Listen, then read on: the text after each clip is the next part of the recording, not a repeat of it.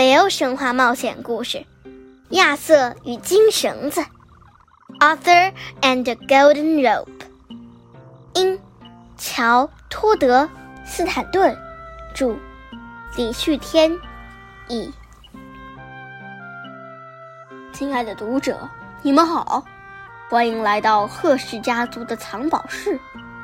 这里珍藏着许多来自世界各地、拥有强大魔力的稀有宝物。收集它们，花费了我们赫氏家族上千年的时间。其中最珍贵的藏品之一，是这些其貌不扬的书。书里讲述了那些早已消失在记忆中的秘境，以及神奇生物的故事。搜集藏品的人，正是这些故事的讲述者。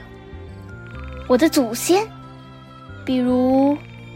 艾莉诺·赫什发现了水晶王国，又侥幸逃出死神的魔爪。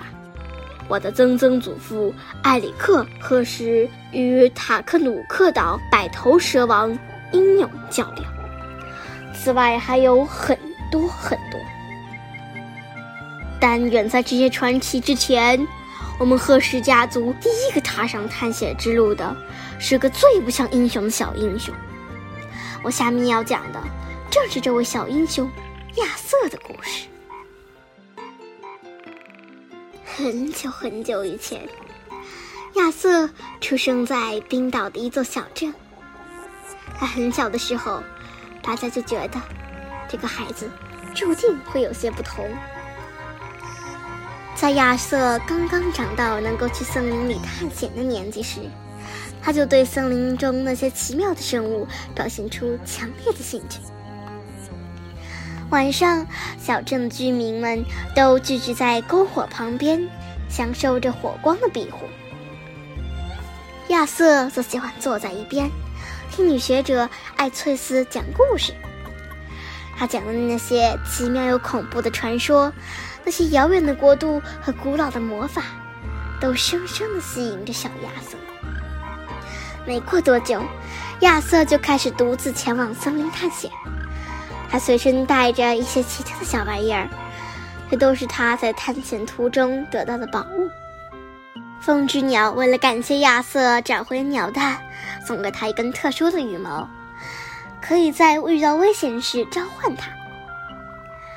因为成功的阻止了小妖怪和小仙子间的大战，也许应该说是。迷你战，亚瑟得到了一根魔法手杖。他还在高高的远古巨塔上获得了时间之手。时间之手拥有魔力，任何生物只要碰到它，就会立刻被定住。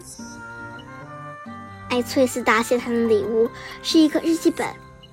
那一次，亚瑟从树上救下了艾翠斯的猫咪，那可算是最危险的一次挑战了。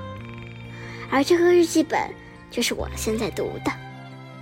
有一天，亚瑟正在追踪一只罕见的魔法蠕虫，突然一声可怕的嚎叫吓了他一跳，他的四周陷入一片黑暗，一个巨大的黑影越过他，消失了。亚瑟赶紧爬上最近的大树，从树冠上探出脑袋，四下张望。一个黑影正直冲小镇而去，那是一头巨大的黑狼。亚瑟心急如焚，却只能眼睁睁地看着黑狼踢倒了火焰杯，一头扎进了黑暗的森林。亚瑟匆忙赶回小镇，火焰越来越微弱，寒气渐渐逼近，大家都聚到一起。这时。艾翠丝开口了：“没有火，不到一星期，镇上所有的房子都会被冻住。”艾翠丝警告道：“而我们也很快会被冻死。”居民们惊得倒吸一口气。不过别急，有一个办法可以救我们，在大海的另一边。有一块土地属于北欧诸神，那里有一座山，山顶上有一个宏伟的殿堂，里面住着一位拿锤子的神，被称为雷神。只有他才能重新点燃火焰杯。居民们四下环顾，发现这个计划有个小小的问题：镇上所有的人都在黑狼袭击中受伤了，无论是最强壮的勇士。还是最温和的面点师傅，没有人能去执行这个计划。亚瑟没受伤呀，他的一位同学插嘴道：“要我说，没准一开始就是他到处这瞎折腾才招来的野兽。他也太小了，在诸神的地盘上，他一定撑不过两秒。”而且他没受伤，不过是因为他成天泡在森林里，和那些鬼东西瞎混儿。没错，他不过是个没用的捣蛋鬼。那天晚上，亚瑟躺在床上，根本睡不着，脑海中一遍遍回想着白天居民们那些刺耳的话。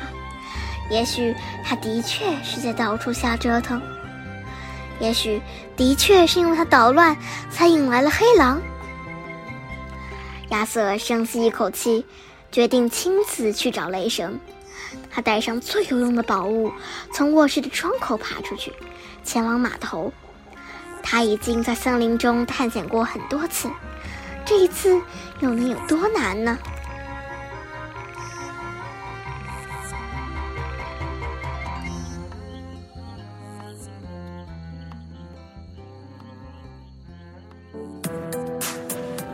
天就讲到这里啦，家宝讲故事，下周见。